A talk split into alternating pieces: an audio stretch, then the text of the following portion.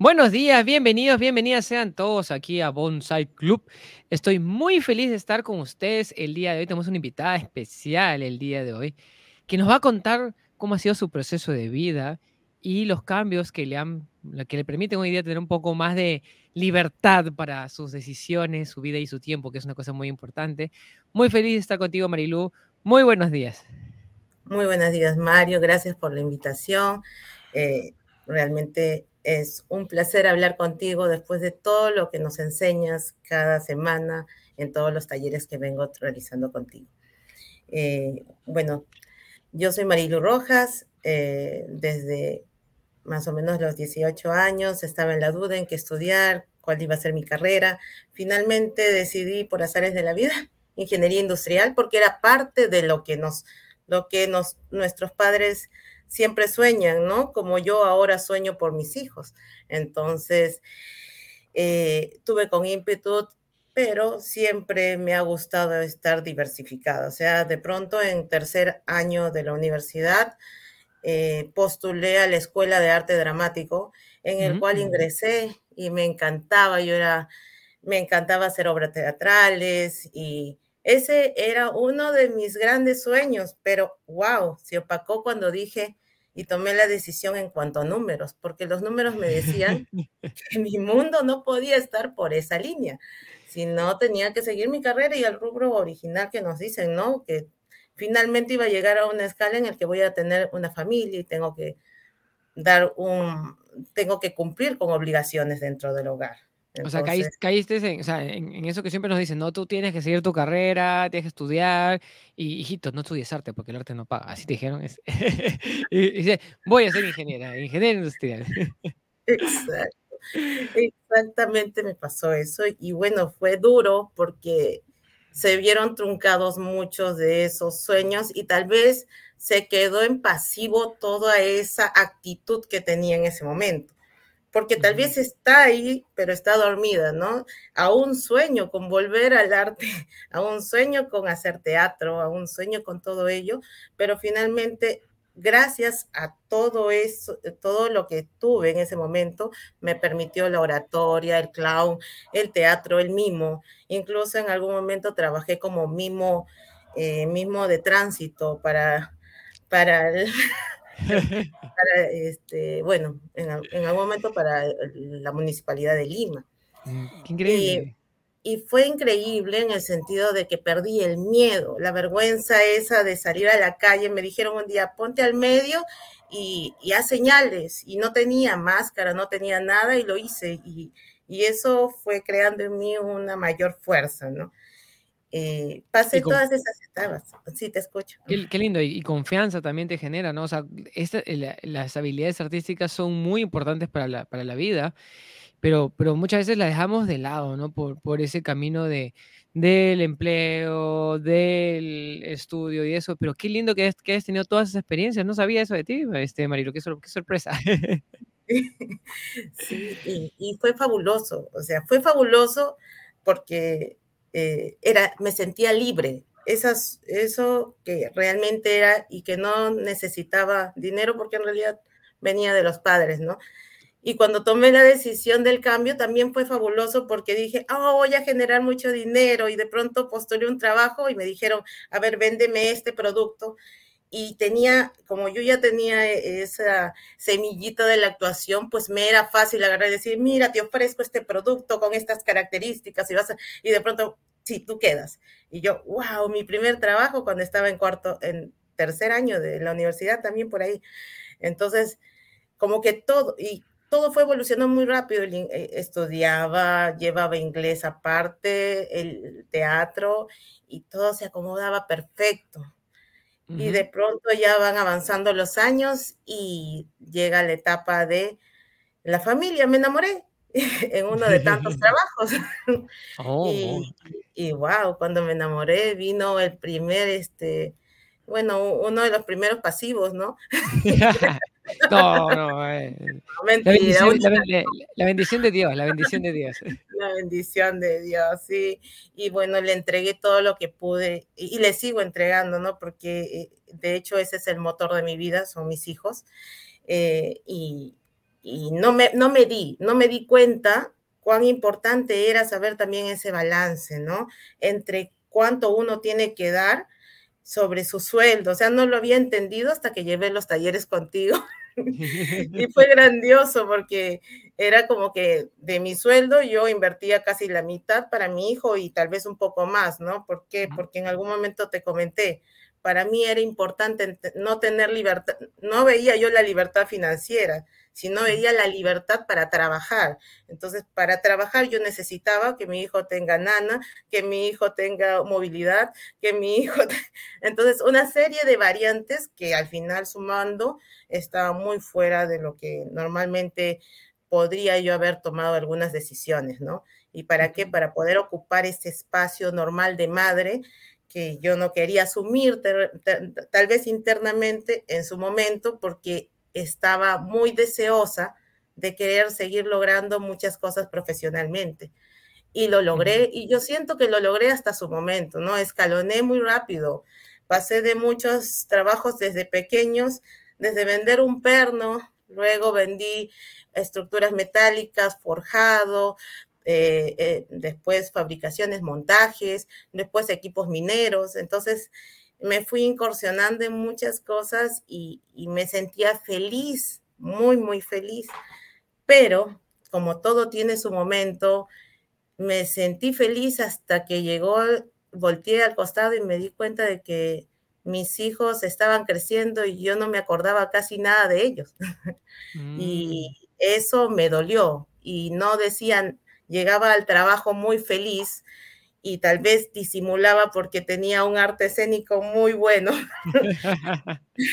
pero en el fondo llegaba en la noche y me ponía a llorar toda la noche y regresaba, eh, lloraba porque tenía un montón de carga laboral, tenía muchas cosas que no había hecho en casa y de pronto este, me sentía vacía en el fondo.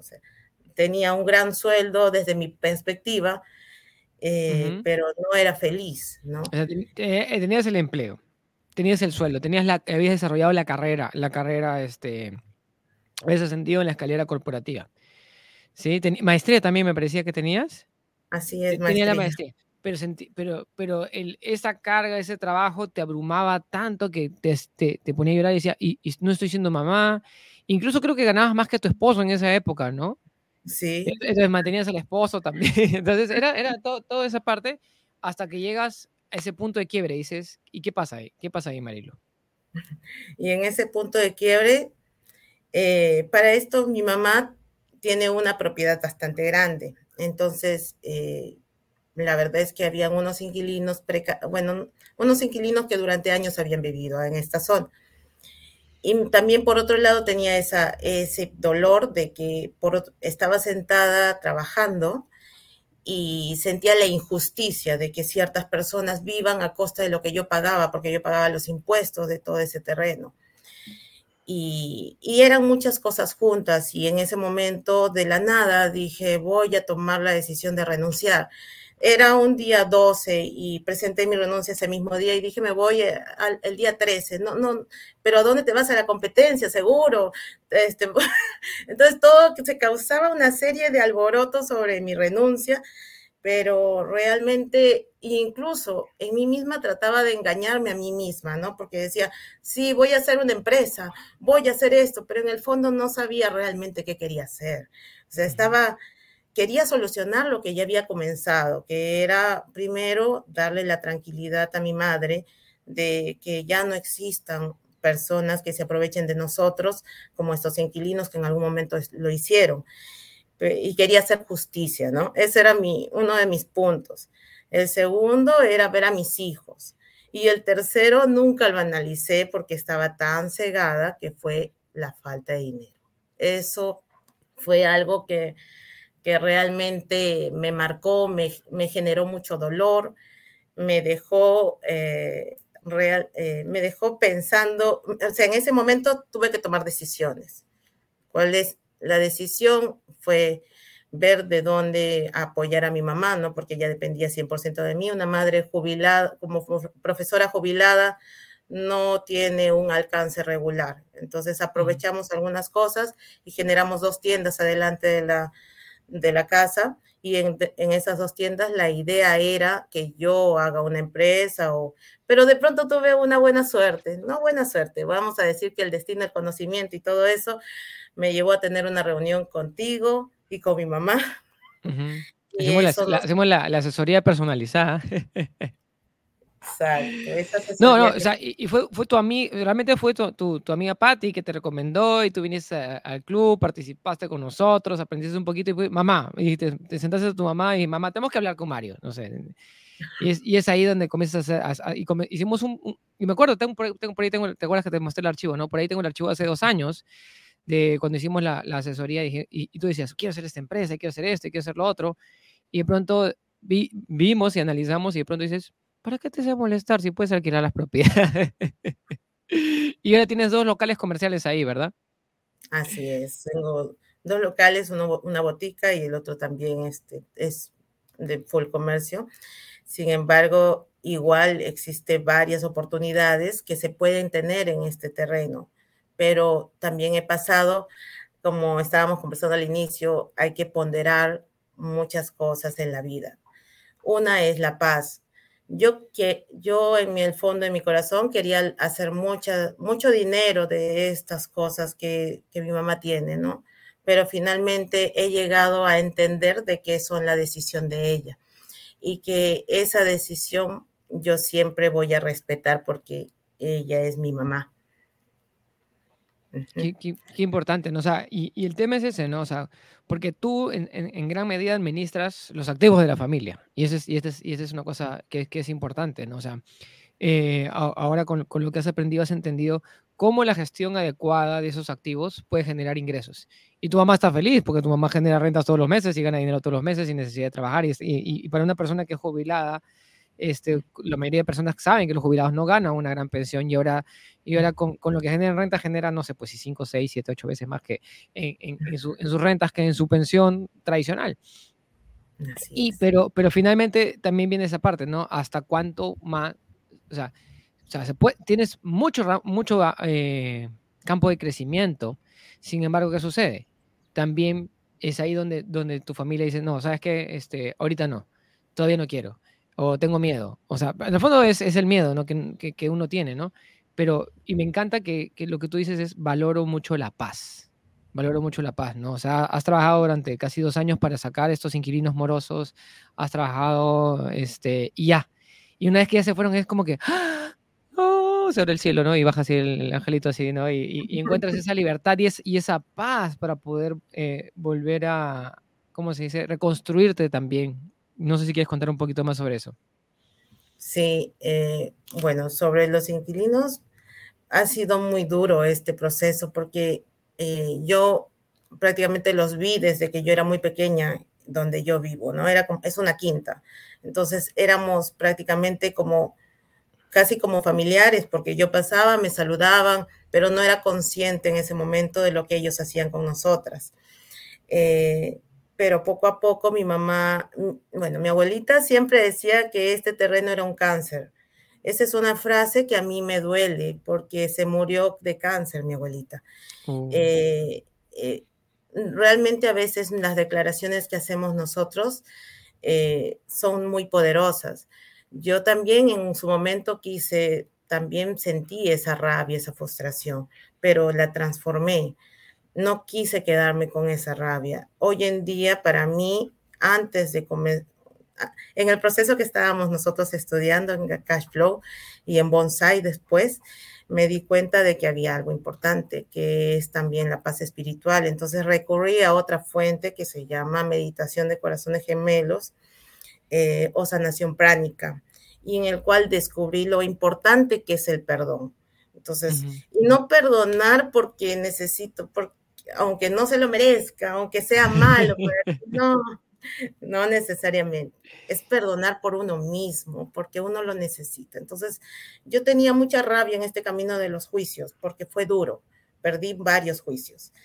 Y, y casi, casi cuando ya estaba muy, muy cansada y pensando de que no se iba a dar, hice, la, hice los logré perdonar. Creo que fue un perdón sincero y las cosas se fueron dando solas y siento que se han ido y no, no recurrimos a la violencia, todo fue, eh, se dio solo. Y yo estoy agradecida con ellos porque en el sentido de que se fueron tranquilos. Y, y sé que ellos eran parte de una lección que yo tenía que tener. y, igualmente como lo es mi mamá cuando a veces me dice que no. igualmente te escucho. Y, rescato mucho esto que dices del tema del perdón. Y nosotros muchas veces no entendemos esta, esta parte del perdón y, me encanta porque, porque también, así como tú, yo también estudio esta parte de lo que es la sanación pránica y me encanta la meditación de corazones gemelos.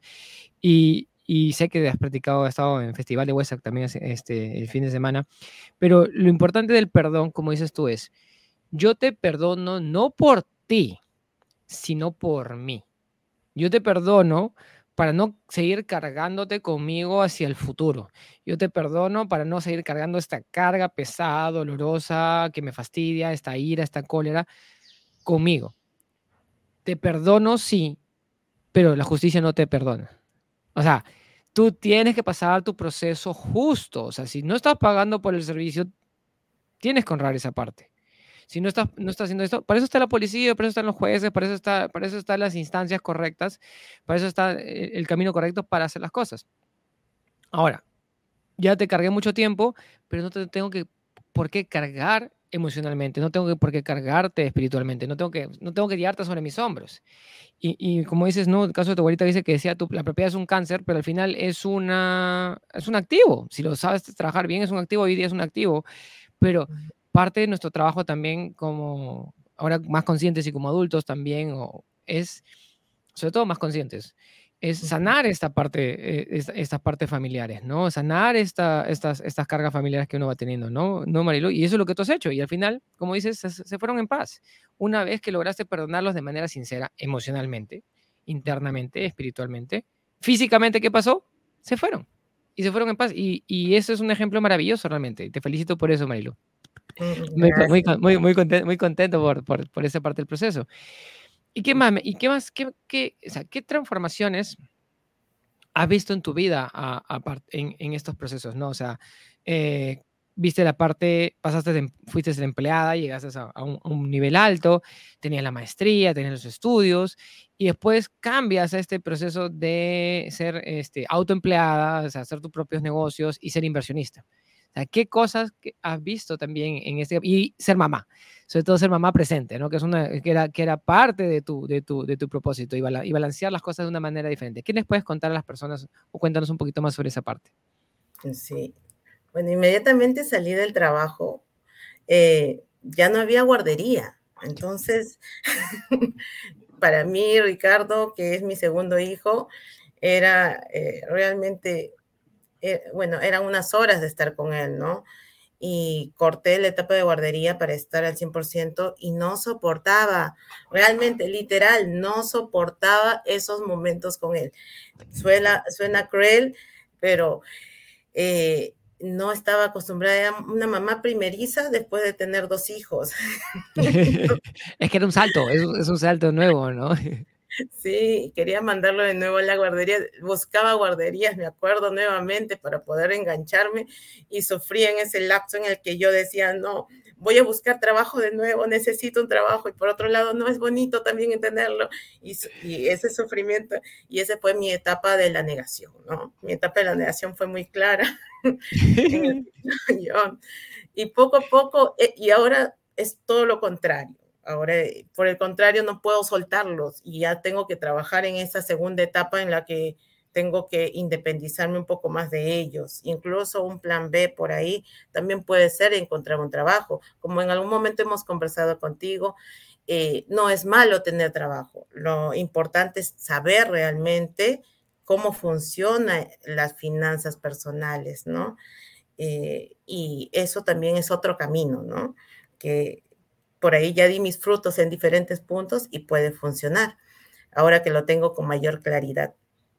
Pero en esta transformación también es que culpaba, culpaba mucho. Eh, y ese fue uno de los puntos de que tratamos en el, en el taller de líderes, ¿no? Recuerdo cuando por ahí di un comentario y me da mucha gracia hoy en día, ¿no? Cuando dije, sí, es que mi mamá desde pequeña me ha dicho que esto, que lo otro, yo soy, como que yo era la víctima, ¿no? Yo decía, ay, no, eso viene por mis padres y mis padres han sido así, entonces yo soy como soy ahora, ¿no? Y de pronto ustedes al término o en medio de la charla comenzaron a decir, hay que ser responsables. Ellos no nos dicen lo que tenemos que hacer. Ellos no, hay un montón de personas que nos dicen muchas cosas, pero finalmente la decisión es de cada uno. Y eso no lo entendía. Y esa parte tan pequeña de responsable, gracias Mario, hizo un cambio con Tami también. Hizo un cambio así, en el cual este, comencé a analizar cada respuesta, como, si, como justo hablaste el día de ayer en tu charla, era tomar decisiones no a la locada, ¿no? Es tomar decisiones pensando qué va a pasar, no porque me estén presionando, no porque sea el último minuto y alguien necesita algo y no, no por eso, sino porque uno tiene la convicción de que es importante, de que es bueno para uno y mientras que uno lo entregue eh, o lo entienda mejor y con educación, como también tú nos enseñas, tomamos mejores decisiones. Y, y, me encanta esto que dices, ¿no? O sea, ¿por qué? Porque dentro de todos, a la mayoría nos han entrenado a ser víctimas. Ay, no, yo soy así porque mi papá tal cosa o porque mi papá tal otra, porque, porque el niñito del colegio me dijo tal cosa cuando éramos niños, tenía seis años y a partir de ahí me traumé. O sea, el niñito ni se acuerda que te dijo esas cosas ah, cuando tenías seis años y, tú sigues cargando eso que está ahí. Entonces, ese es el pensamiento de víctima. Pero llega el momento donde dices, yo me hago responsable, yo me hago responsable de mi vida, yo me hago responsable de mis acciones, yo me hago acá.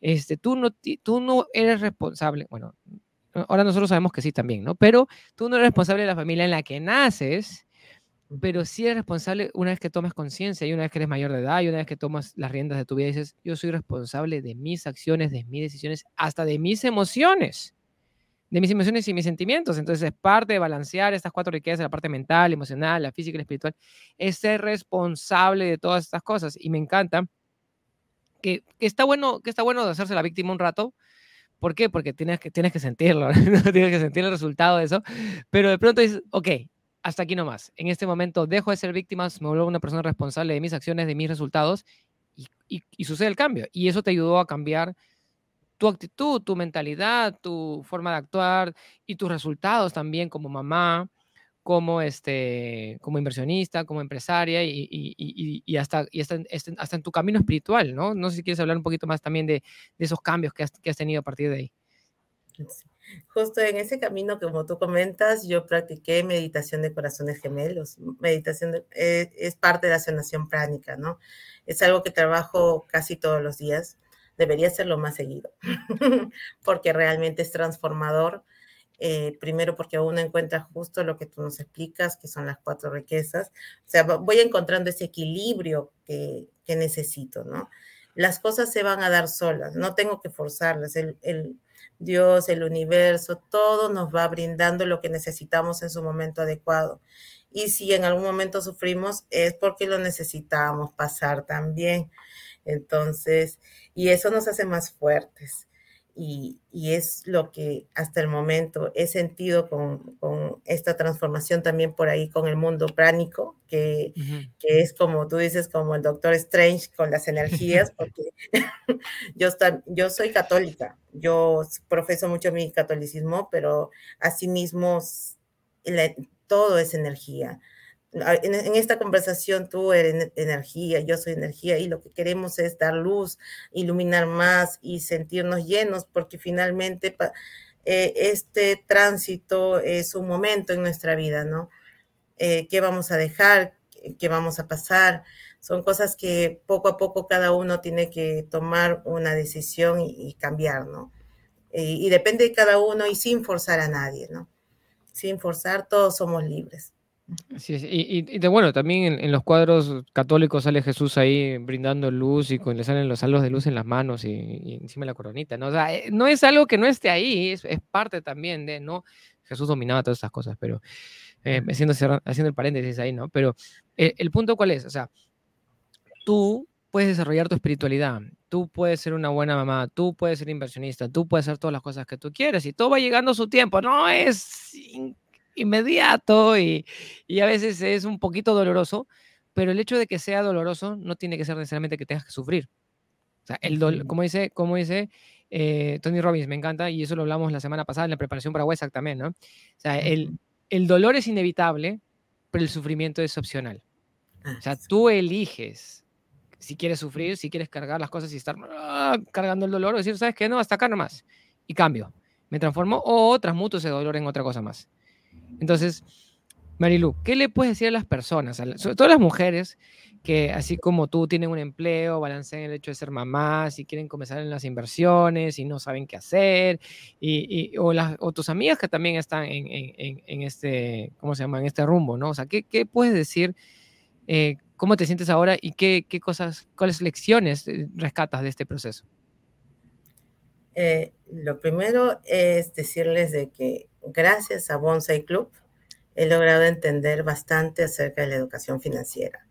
Eso que no sabía antes, cómo manejar el dinero, eh, es muy importante para nosotras las mujeres que queremos siempre tener el control de todo, eh, porque tenemos así nuestras cápsulas diferentes y todo queremos manejar los niños eh, y es una, un buen método y que deberíamos, bueno, si lo permiten, ser parte de un equipo como ustedes, porque realmente podemos ver cuán necesario es estos cambios, ¿no? No tan solo soy yo, son, somos bastantes miembros, los cuales testificamos que, que el del cambio que hemos hecho contigo.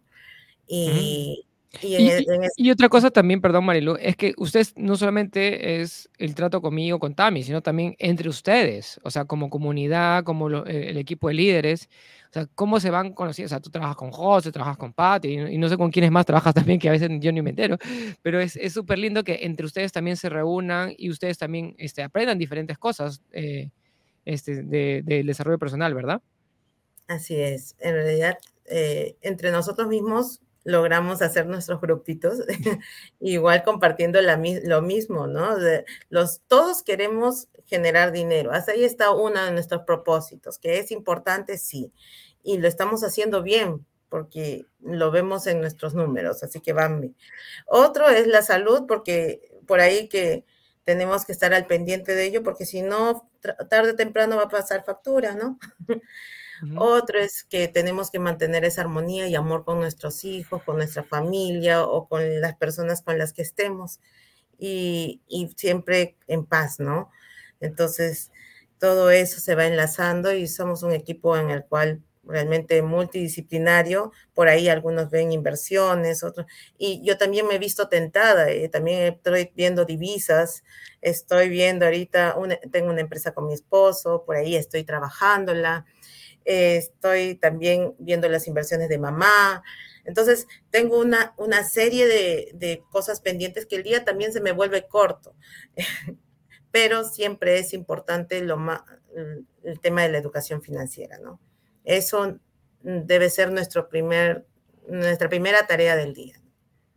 Y, me, encanta también que tus hijos también son parte de esto también ahora, este, sobre todo el más grande. El chiquito viene así, ¡ay! Saluda, me encanta.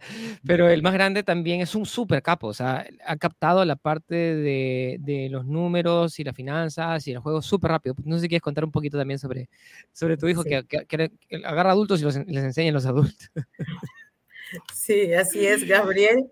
Eh, es un niño muy hábil desde pequeño lo ha sido, pero me sorprendió bastante cuando yo llevaba el taller de líderes y de pronto él escuchando nada más, estando, manteniéndose al costado mío, se dio cuenta del juego, cómo era, eh, las estrategias, cómo poder salir de la carrera de la rata. Entonces, de pronto, él ya tenía más habilidad que yo y siempre lo comento y por ahí me dicen, no, no está bien eso, pero realmente hay que, hay que destacarlo, es hábil y lo puede hacer mejor que yo y me alegra bastante que lo haga mejor que yo. ¿Por qué? Porque eso, mm, eso va a marcar su vida y eso es una de las partes que yo quiero que logre, ¿no? Que, mm, que sea independiente, de repente, y que sea feliz, ¿no? Que sea feliz, eso es lo más importante.